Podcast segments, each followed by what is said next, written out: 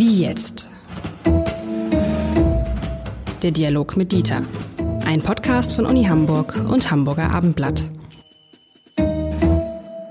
Willkommen. Mein Name ist Lars Heider und ich frage mich, warum ist die Impfquote in Deutschland eigentlich, was heißt so niedrig? Politiker sagen ja immer, sie ist gar nicht so niedrig, aber sie ist niedriger als in anderen Ländern, in anderen Ländern wie in Großbritannien, wie in Dänemark, wo schon wieder das Leben quasi wieder ist wie vor Corona. Und lieber Herr Lenzen, wir müssen darüber sprechen, warum ist die Impfquote eigentlich in Deutschland so viel niedriger als in vergleichbaren Ländern? Denn Großbritannien ist mit uns vergleichbar.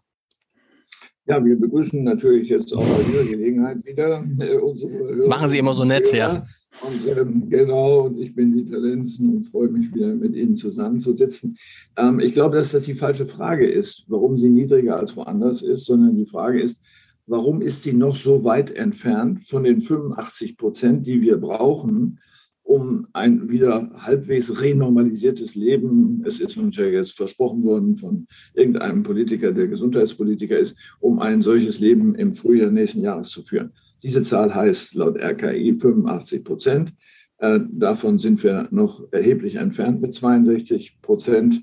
Also mit anderen Worten, ähm, das ist die entscheidende Frage. Diese 85 Prozent gelten überall, denn das ist das Thema Herdenimmunität. Ähm, und dann äh, kommt die Frage, wie weit sind die anderen davon entfernt? Wenn ich richtig sehe, ist bei den 85 Prozent äh, noch so gut wie kein Land angekommen. Mit anderen Worten, ähm, für äh, Öffnungsorgien, die hier oder da stattfinden mögen, aus politischen Gründen, gibt es eigentlich keinen Anlass. Auf der anderen Seite sehen wir, äh, dass äh, die Inzidenzraten zurückgehen, also auch in Deutschland zurückgehen, zwar in sehr, sehr kleinen Schritten, aber sie gehen zurück. Äh, insofern kann man da hoffnungsvoll sein, vor allen Dingen, wenn man jetzt noch zum Schluss das schafft, nochmal 10 Prozent draufzulegen, dann sind wir nahe dran. Trotzdem, ich habe das mal mir angeguckt. Die Experten, die Wissenschaftler, ihre Kolleginnen und Kollegen gehen davon aus, dass in Deutschland etwa 5 Prozent, etwas unter 5 Prozent der Menschen klassische und radikale Impfgegner sind. Das heißt, die werden sich niemals impfen lassen gegen nichts. Sind wir bei 95 Prozent. Dann haben wir ungefähr acht Millionen Menschen unter unter zwölf Jahren, die sich noch nicht impfen lassen können. Das sind also nochmal zehn Prozent weniger, sind wir bei. Können Sie ausrechnen? Ich auch, 85 Prozent. So, da kämen wir schon hin. Da kämen wir ja. schon hin. Aber wir sind tatsächlich, ist die Lücke dazwischen, je nachdem, was man jetzt nimmt, aber ungefähr 20 Prozent.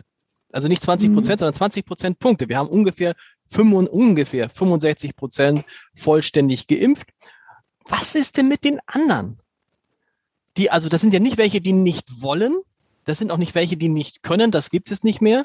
Warum erreichen wir die nicht? Was erleben Sie? Ich habe in meinem Umfeld tatsächlich jetzt auch welche erlebt, ähm, die sagten, ja, ich mache das ja noch, aber irgendwie hat es immer nicht reingepasst und ich weiß nicht und so, dann denke ich so, wie nicht reingepasst. Also ich meine, mehr Angebote kann man ja nicht kriegen. Es ist ja schwieriger eigentlich, das ist das Lustige, es ist ja schwieriger, sich nicht impfen zu lassen, als sich impfen zu lassen.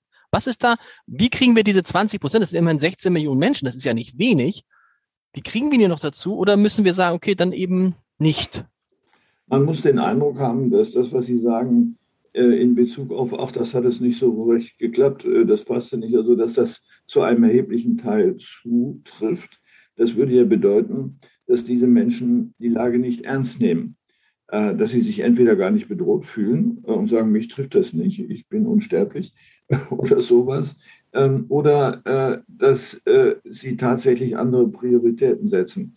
Ich glaube, dass es tatsächlich ähm, sowas wie ein, wie soll man sagen, Bequemlichkeitskoeffizienten gibt, dass man sagt, ja, also wenn das hier mir nicht ins Haus gebracht wird, dann mache ich das nicht. Warum sollte ich das tun? Ähm, darunter leiden ja auch äh, Kirchen und äh, andere Einrichtungen, dass da keiner hingeht, weil das zu umständlich ist. Äh, man möchte alles nach Hause gebracht kriegen, entweder von Amazon oder vom Fernseher oder sonst etwas. Also mit anderen Worten, ähm, wenn man das machen will, muss man mobile Impfteams haben und schlicht die Straßen abklappern. So wird es wohl sein. Und klingeln, Haus, also Haustürimpfkampf ich hätte da keine Bedenken, wenn man nicht bereit ist, eine Impfpflicht einzuführen. Dafür mag es ja Gründe geben, die vielleicht verfassungsrechtlicher Natur sind, aber da streiten sich die Gelehrten ja. Aber dann, warum nicht? Warum sollte man das nicht tun? Ich klinge. Sie klingen so, als würden Sie wenn sagen, als, als würden Sie, wenn Sie Politiker wären und in Verantwortung, als wären Sie für eine Impfpflicht? Ähm, wir haben diese Impfpflicht ja bei den Masern. Also insofern gibt es äh, juristisch eigentlich keine grundlegenden Bedenken. Das wird man entsprechend präparieren müssen. Äh, wir wissen, äh, dass die Nebenfolgen zumutbar sind. Die gibt es auch bei Masern, dass man Fieber haben kann. Äh, also insofern hätte ich eher die Tendenz, eine Impfpflicht einzuführen, mit Ausnahme für bestimmte Gruppen. Das wird man hier genauer anschauen müssen. Mhm. Es geht ja nicht um neugeborene Kinder oder um Kinder, die in den ersten Lebensjahren sind, sondern das ist ja einmal quer durch die Bevölkerung. Und natürlich gibt es nennenswerte Zahlen, wo man sagen würde, ja, da kann man das einfach nicht machen oder wir wissen zu wenig darüber. Und dazu mag dann auch der Faktor gehören, ähm, dass die psychische Belastung für jemanden zu groß ist, äh, sich diesem Risiko auszusetzen. Die Empfindlichkeit, die Ängstlichkeit von Menschen ist eben unterschiedlich. Da kann man nicht viel machen, jedenfalls nicht so aus dem Ärmel geschüttelt. Also mit anderen Worten, eine äh, Impfpflicht unter bestimmten Bedingungen äh, hielte ich für sinnvoll die es ja auch jetzt gibt, zum Beispiel in Italien. Was man, glaube ich, auch mal aussprechen muss, was aber vielen schwerfällt, weil es wahrscheinlich belastet ist, ist das, was der Chef des UKE, das ja auch zu Ihnen gehört, ne? das universitäre so es, ja. Universitätskrankenhaus äh, Eppendorf, nämlich Stefan Kluge, der hat gesagt, dass er sich furchtbar, äh, dass es ihm äh, ärgert, ist vielleicht das falsche Wort, aber das ist, dass er es so traurig findet, dass immer noch ganz viele Leute, das heißt viele Leute, immer noch Leute auf der Intensivstation liegen und dort liegen und schwer erkranken. Und er hat aber auch gesagt, die Menschen, die da liegen, das sind zum Teil jetzt deutlich andere als vor einem, anderthalb Jahren. Das sind Menschen aus, äh, wie man so sagt, schwächeren sozialen Stadtteilen und das sind auch oft Menschen mit Migrationshintergrund. Also, und eben solche, die nicht geimpft sind. Und solche, die nicht geimpft sind. Und die sind, ne, nochmal, aber auch die sind alle nicht geimpft. Also sind also sind Menschen, er sagt, zu 80 Prozent sind es Menschen, die ungeimpft sind. So. Und dann aber da eine starke Korrelation zu der Frage, woher kommen Sie, wo leben Sie, haben Sie einen Migrationshintergrund? Muss man das nicht gezielt angehen, auch wenn man sieht, dass wir in Hamburg auf der Vettel zum Beispiel teilweise Inzidenzen hatten, die an die 300 rangingen?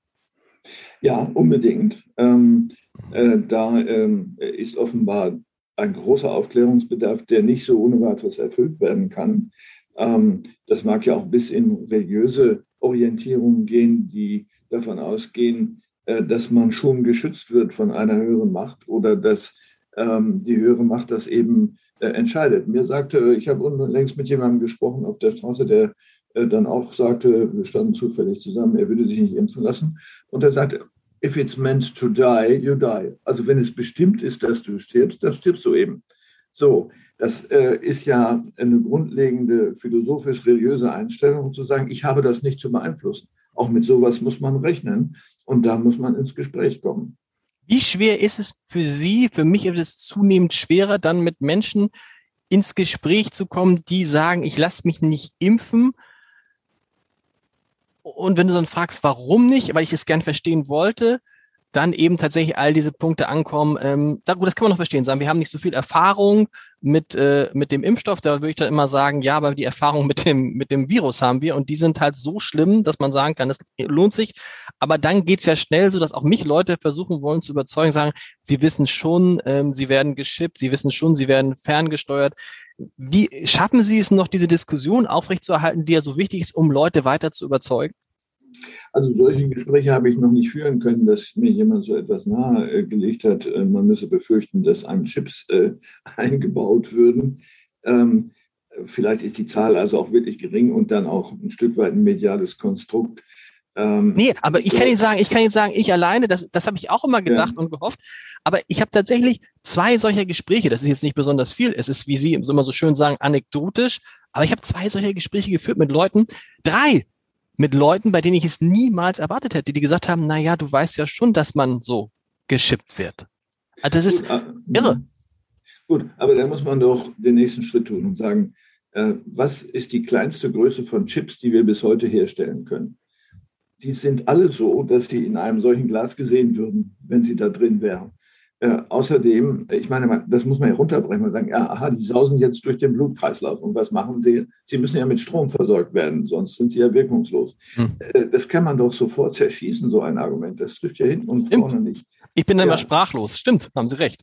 Ja, also äh, mit anderen Worten, das ist eine diffuse Angst, ähm, die man ernst nehmen muss, in dem Sinne, dass jemand davon erfüllt ist, aber die man rational runterbrechen muss. Gespräche äh, sind das Einzige, was hilft oder auch Aufklärung äh, in den Medien. Ich meine, vielleicht wäre das was für eine Zeitung zu sagen, wir nehmen das mal richtig auseinander, so ein Argument, und gucken, was müsste eigentlich alles erfüllt sein, damit die Chip-Hypothese zutrifft. Mhm. Und jetzt gucken wir mal, ob das überhaupt der Fall ist. Ne? Die Größe ist so ein Beispiel, Stromversorgung ist ein anderes Beispiel. All das trifft ja alles gar nicht zu, selbst wenn es so kleine Chips gäbe.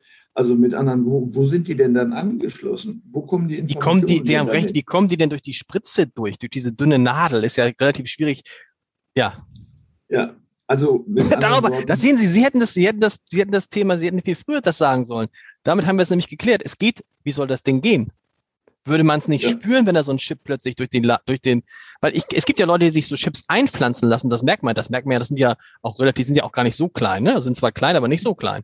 Einen halben Zentimeter ungefähr, genau. ja.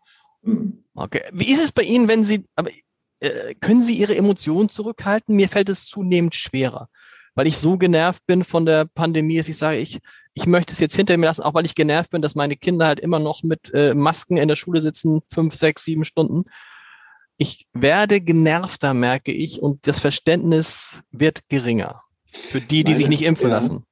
Also Sie sprechen ganz persönlich jetzt.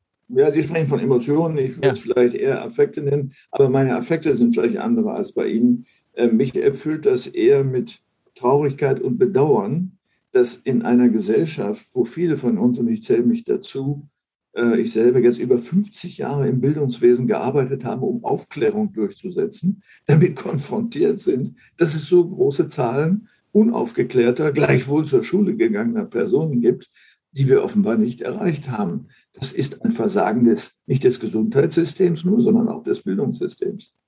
Das in einem Land wie Deutschland, das sich natürlich eigentlich als ein aufgeklärtes, kluges Land versteht und dann sehen, kann man anhand, kann man anhand der Impfquote tatsächlich abmessen, wie aufgeklärt ein Land ist?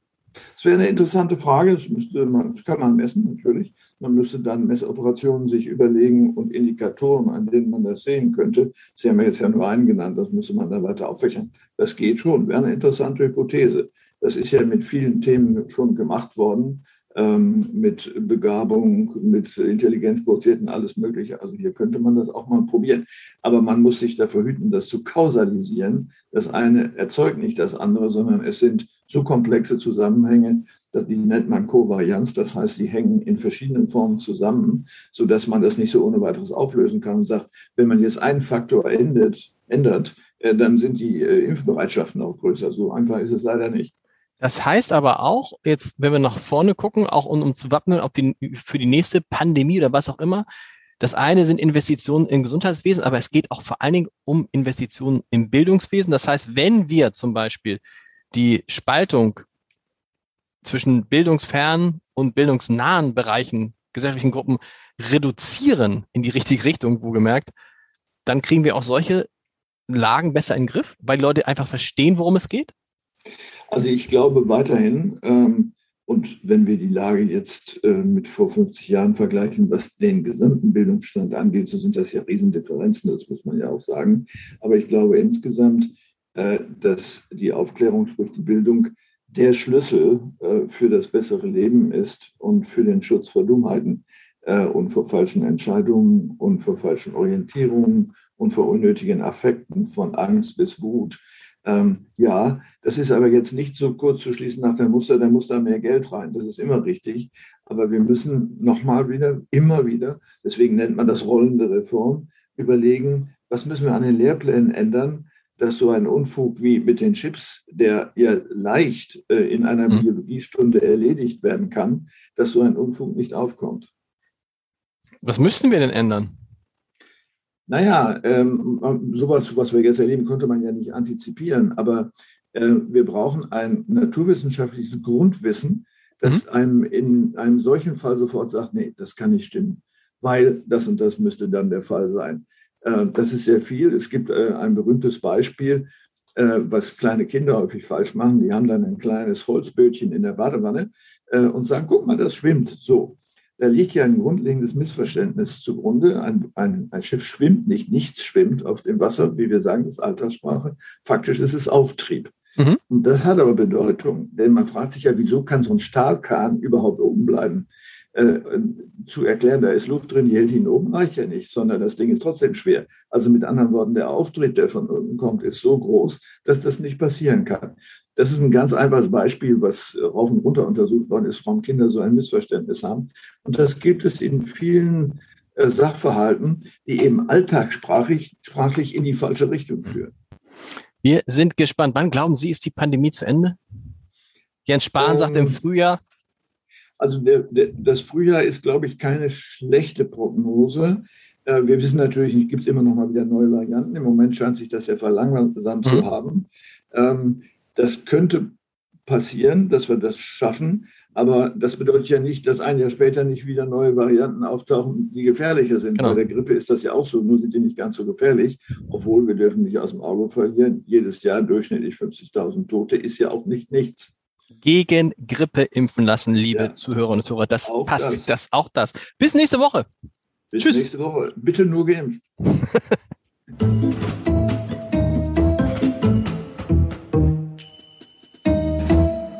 Weitere Podcasts vom Hamburger Abendblatt finden Sie auf abendblatt.de slash podcast.